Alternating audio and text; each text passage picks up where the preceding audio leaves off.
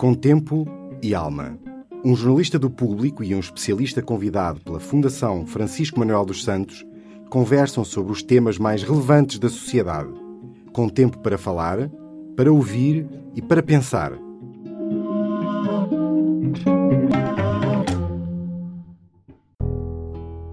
Este é o momento para fazermos a reforma há muito adiada da floresta, tal como há 10 anos se fez a reforma da proteção civil, que deu tréguas ao país durante uma década, mas que seguramente esgotou o seu prazo de validade e que só é sustentável se tivermos a reforma da floresta feita. Olá, o meu nome é Ana Fernandes, trabalho há 27 anos no público em temas ambientais. Esta semana vamos falar sobre os incêndios que têm assolado o país. Tenho comigo dois especialistas com quem contacto há muitos anos e que há muitos anos insistem nas mudanças necessárias para inverter esta situação. Professor José Miguel Cardoso Pereira, professor catedrático do Instituto Superior de Agronomia, que é especialista em Ecologia e Gestão de Fogo. E também Tiago Oliveira, engenheiro florestal, especialista em Governança das Florestas e Risco de Incêndio Florestal. Ambos foram coordenadores da proposta técnica do Plano Nacional de Defesa da Floresta contra Incêndios. Vamos começar precisamente por aí. Passado 11 anos, teria feito diferença face ao que se passou em Pedrógão? É obviamente especulativo, mas eu acredito que sim. Ah, porque uma das vertentes ah, mais ah, inovadoras e mais fulcrais dos conceitos todos do plano era a criação de um corpo técnico especializado para uh, trabalhar exclusivamente dedicado ao trabalho, a trabalhos de gestão do fogo uh, e uh, vocacionado para intervir na matéria ao longo do ano inteiro, não apenas na época de incêndios, e, portanto, para fazer trabalho de prevenção florestal, de redução de combustíveis, de gestão da floresta, de limpezas do, do, dos combustíveis em torno dos aglomerados urbanos, aglomerados populacionais, e essa foi era, digamos, o braço armado do plano, era a, estrutura eh, vocacionada para implementar as medidas mais de fundo do plano. E, eh, possivelmente, porque ia implicar realocações de poder, de orçamentos e de influência sobre o setor, foi rejeitada pelo poder político, outras propostas do, de, outras componentes da proposta técnica passaram de facto a Plano Nacional de Defesa da Floresta contra Incêndios, essa não, e eu uh, admito perfeitamente que com essa estrutura criada e a funcionar, uh, alguns dos aspectos de maior vulnerabilidade que deram origem a esta tragédia teriam maior probabilidade de estar melhor tratados e, portanto, de se ter uh, conseguido uma redução de risco. Não estou a dizer que se se tivesse feito isso, com certeza que não tinha acontecido, mas com certeza que estaria disponível, estaria a funcionar uma ferramenta que me parece central para prevenir ocorrências deste tipo. Uh, Tiago Oliveira, que, que leitura uh, faz do que aconteceu neste fim de semana? O que é, o que, é que concorreu para, para aquela tragédia? Bom, eu não estou por dentro dos elementos uh, factuais e as evidências que possam existir que permitam ter uma leitura racional e analítica sobre aquilo que se passou. Mas, voltando, pegando as linhas do José Miguel na história do plano, o plano previa a identificação de um conjunto de paisagens críticas ou núcleos críticos que deveriam ser sujeitos a tratamentos específicos. Aquela zona do IC8 A13 e toda aquela área que foi em tempos o Pinhal, maior mancha de Pinhal da Europa, é uma área que está em, em abandono rural há muitos anos, tem problemas de dinâmicas económicas difíceis e que necessita de uma mão forte na gestão da intervenção daquele território. E era uma das áreas que estava identificada também no plano, não só como áreas ou objetos específicas de criar uma unidade específica de tratar aquela paisagem durante o inverno, seja, uma unidade de, de tratamento específico com recursos adequados e dimensionados ao tempo, mas também no plano previa-se uma coisa que eram as Firewise Communities, ou seja, aquilo que os americanos têm, têm um programa muito vasto sobre isto, os, os, os americanos, os canadianos chamam-lhe o Fire Smart, uh, os, os sul-africanos têm outros tipos de programas de educação e de treinamento de populações rurais que ensinam as pessoas a prepararem-se para este tipo de eventos. Ensinam as pessoas a prepararem-se para, estando numa ameaça do incêndio, o que é que deve fazer, como é que deve fechar as janelas, como é que se deve comportar, se decidir fugir, uh, como é que deve gerir a sua gestão à volta da casa. E nós, no plano, dimensionámos uma organização que tinha uma unidade específica, chamámos até populações seguras, e implicava o treinamento dos chamados gabinetes técnicos municipais, florestais, mas com o foco também na proteção civil. Realmente o que se diz é que uh, não é impossível um Portugal sem fogos, não é? Um, não, é, um é, é, um, é, um erro. É um. Em Portugal há nas escolas imensa preparação para sismos que acontecem quando acontecem, mas não há cultura de proteção civil ao nível de incêndios. Eu, eu acho que se criou um erro paradigma de Portugal sem fogos. E isto cria na cabeça das pessoas que o sistema, que a solução tecnológica que foi desenvolvida e amplamente reforçada até à exaustão, com orçamentos absurdamente elevados, acaba por sempre por ser a chamada armadilha do combate. As pessoas acreditam que aquilo resolve e aquilo naquele 1% dos dias que não resolve é a tragédia que se viu. Não pode acontecer de ano sim de ano não, como está a acontecer em Portugal. Aconteceu em 2009, em, em, em Castelo de Paiva, depois 2010 por trás, Castelo Paiva outra vez 2013, Oroca 2016, agora aqui 2012 no Algarve. 2012 no Algarve. Portanto, o país não pode estar exposto a esta frequência. Claro. Agora, o que é que está aqui em causa é temos que desenhar um sistema mais equilibrado de prevenção e combate. É, e precisamente, pelo que é, o que é, que é fulcral para tornar o país mais resiliente, Miguel?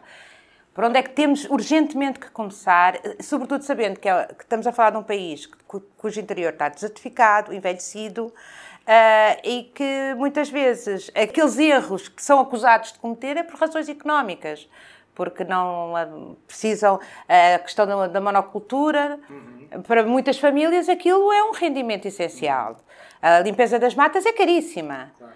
Como é que se resolve este problema? O tipo de intervenções que é preciso fazer às vezes também se fica com a noção, com uma noção um bocado inflacionada da magnitude do problema não está em causa ir reduzir o combustível em 3 milhões de hectares de floresta ou coisa no género. Se as localizações forem bem escolhidas, forem estrategicamente escolhidas, se se perceber como é que o fogo tipicamente se comporta e progride no terreno, eh, é importante tratar 20% eh, do, do território. Estamos a falar, portanto, não de 3 milhões de hectares, mas de 600 mil. Uh, e uh, não se trata de uh, tratar todos os sítios todos os anos. Portanto, se tratarmos estes 600 mil hectares uma vez de 5 em 5 anos, estamos a falar de 120 mil hectares por ano. E, ou coisa no género, números redondos. Mas, portanto, em dois passos, passamos de 3 milhões de hectares para 120 mil. Faz a sua diferença, não é? É fundamental que essas zonas de interface entre o casario e a vegetação estejam intervencionadas. Há 30 ou 40 ou 50 anos isso não era preciso porque acontecia naturalmente. Era onde as pessoas tinham a horta, onde tinham o pequeno pomar, onde tinham uma manchinha de pastagem para as cabras ou para ir buscar erva para os coelhos ou sei lá eu o quê. Um, hoje em dia, com o despovoamento e o envelhecimento das populações, muitas dessas zonas foram ocupadas por mato, por floresta e, portanto, o, o, este elemento de, de, de perigo aproximou-se do casario. Portanto, é preciso uh, intervir tecnicamente para fazer o que há 50 anos acontecia organicamente, naturalmente, espontaneamente. Quem deveria fazer isso, eu acho que pode ser resolvido de várias, de várias maneiras. Eh, eu acho que a concepção, como de uma maneira geral, da política florestal deve ser de nível nacional, mas a implementação de soluções deste tipo pode muito bem participar, e, e penso que será benéfico que assim seja, por um envolvimento substancial das, das câmaras e das juntas de freguesia é caro, é pesado, mas se é caro fazer o trabalho, os custos de não o fazer também não são propriamente simpáticos, não é? Ontem houve uma notícia qualquer no jornal que vi assim de raspão que foi anunciaram mais 20 brigadas sapadores. Ou seja, são 500 equipas de sapadores, 5 x 5, 2.500 homens. Imaginem que nos anos 80 havia 50% da população rural que habitava aquele espaço, ou seja, havia milhares de abraços amanhã à terra e a cortar mato. Substituir estes milhares de braços por uns aviões e uns bombeiros que estão prontos a combater no verão um incêndio que tem uma carga combustível brutal e só pôr 2.500 homens a fazer o trabalho que estes milhões de pessoas faziam é uma coisa completamente de uma proporção absurda. Portanto, aquilo que tem que ser criado aqui é uma organização profissional que durante o inverno pensa e executa no terreno os sítios que são estratégicos de ser tratados, que alavanque o trabalho destes 2.500 homens, não só à mão, mas com maquinaria, com fogo controlado e com pastorícia dirigida. Para isto é escala, porque senão é ridículo. É tentar atacar um, um, um elefante com um alfinete, não faz sentido. Usando o mesmo exemplo e passando agora só para a fase do combate, este incêndio de Pedrógão era um imensíssimo elefante. O que é que se deve fazer perante um monstro daqueles? O que é que, onde é que o, o combate, da maneira que está estruturado hoje em dia, hum, erra também? Eu tenho 20 anos, vou para a minha vigésima campanha de combate a incêndios em Portugal. E não conheço os factos, como há pouco eu, referia, mas dado o combustível que ali está, a partir do momento em que aquela, as ignições que começaram, não sei se foram uma, se foram duas, se foram três, quatro, mas é importante ter, saber quantas foram para perceber uh, o, a, a, dispersão do dispositivo de reação. Uh, a partir do momento em que elas não são controladas no ataque inicial, ou seja, a partir do momento em que eles perdem o incêndio no seu ataque inicial, a partir do momento em que partem os, os 30 primeiros minutos, dada a condição meteorológica, aquilo que há a fazer é não há ataque ao incêndio florestal, o que a gente vai defender e proteger as pessoas.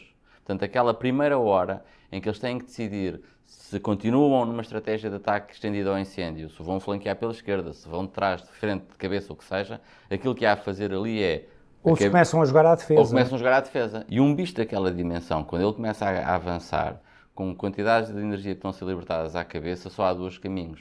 É esperar há 6, 12, 24 horas, onde é que ele vai amansar para a gente lhe dar a pancada de morte. Ou seja, a gente não apaga aqueles incêndios, aqueles incêndios levam-se à extinção, antecipam-se, pensam-se e organizam-se o trabalho de combate com capacidade de fechar no sítio que é importante. O que é que há a fazer? é evitar as maiores perdas à frente na cabeça, evitando tirando pessoas, levando a estratégias mais defensivas, contra fogo se é para fazer de cabeça, e trabalhar de flancos para ele não alargar, trabalhar de trás para a frente. Se eles conseguiram fazer isso em 4 ou 5 incêndios simultâneos, pá, falharam porque aqueles incêndios iam interagir e interagiram daquela maneira. Pois, até porque o primeiro incêndio terá sido antes da, da trovada, a primeira ignição, que é, regist, é registada às duas e pouco da tarde. Pois, Ana, eu, eu, não sei os elementos. O que eu sei é quando num pequeno espaço eu tenho quatro incêndios, com naquelas condições meteorológicas eles vão interagir, eu tenho que olhar para o filme todo.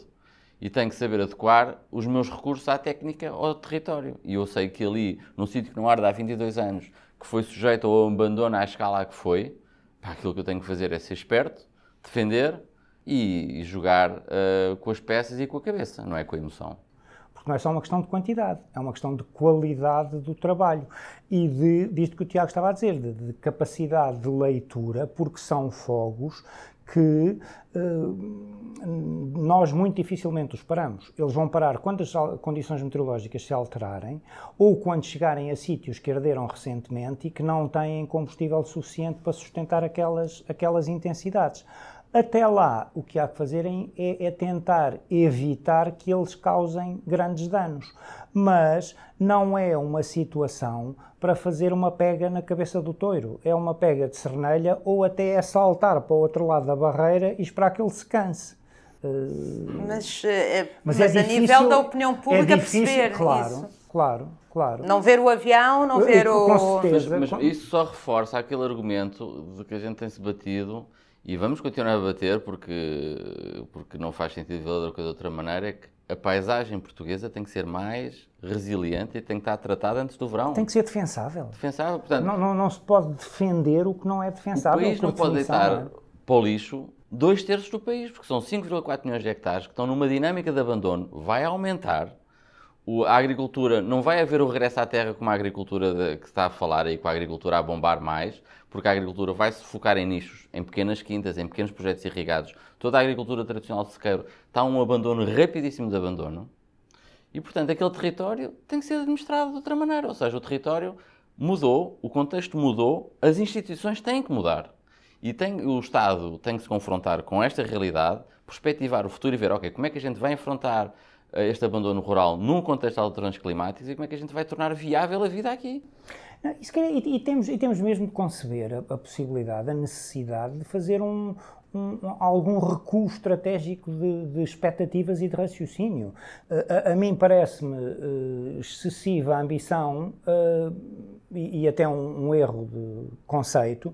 Uh, como dois terços do país não têm grande vocação agrícola, automaticamente têm vocação florestal. Não, não é necessariamente o caso.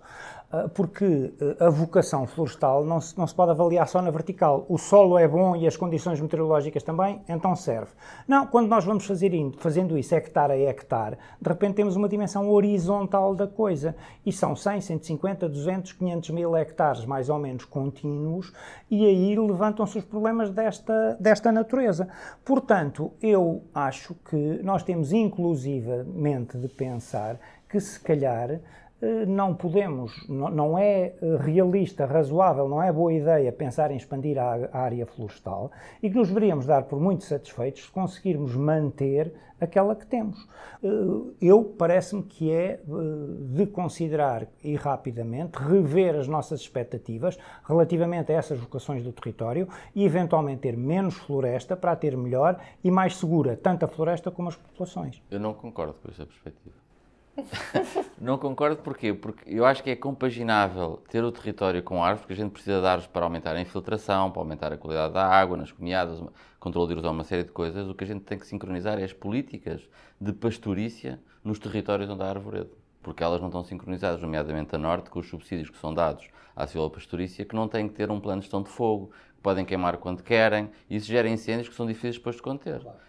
Pronto, esse aspecto eu acho que é muito importante estar resolvido, a sincronização das políticas públicas agrícolas e florestais e ambientais. Isso tem que estar Não, isso, isso, isso com certeza. Única. Quando tu tens situações como um, estar, por um lado, a, a subsidiar a arborização de áreas agrícolas abandonadas e, ao mesmo tempo, a lamentar que não tínhamos as estruturas agrícolas que anteriormente continham a propagação dos fogos e a querer que as pessoas limpem a vegetação em torno das casas, quer dizer, as políticas públicas eh, era bom começassem a falar umas com as outras. Com uma organização focada na prevenção. Se essa organização focada na prevenção não existir, os bombeiros no verão são inúteis, como a gente viu. Não, não estou a tentar defender o indefensável. O indefensável, portanto, Uh, essa organização tem que ser uma organização eficaz, capaz, que execute e que operações no terreno as medidas de silvopastorícia, mas também de gestão de combustíveis, mas também de fogo controlado e que esteja a servir os municípios, não na lógica do município, mas na intermunicipalidade, porque a gente está a ver que os fogos andam entre municípios. Obviamente. Portanto, o problema não se resolve àquela escala. Uh, só, uma, só uma questão. Andamos todos a falar nisto há muito tempo. Uh, em 2006, julgo que tivemos alguma esperança que as coisas mudassem. Uhum. Será que agora estão otimistas? Depois da tragédia que aconteceu, será que é, é desta eu vez? Eu estou mais otimista.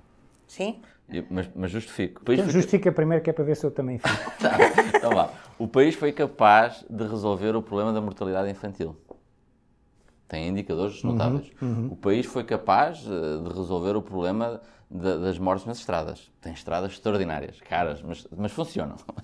O país foi capaz de resolver o atraso científico que tinha e hoje em dia tem uma comunidade científica que participa e está aqui a, a dizer, a propor, a pôr coisas em cima da mesa e a ajudar ao debate que tem que ser de facto mais ilustrado e mais fundamentado para que a política pública seja melhor. Uh, se nós formos capazes de fazer isto, então a gente não é capaz de tomar conta de um país pequenino e limpar o mato em três ou quatro sítios relevantes? Leva tempo e essa é a dimensão que a mim me preocupa, que é a da constância das políticas e da vontade.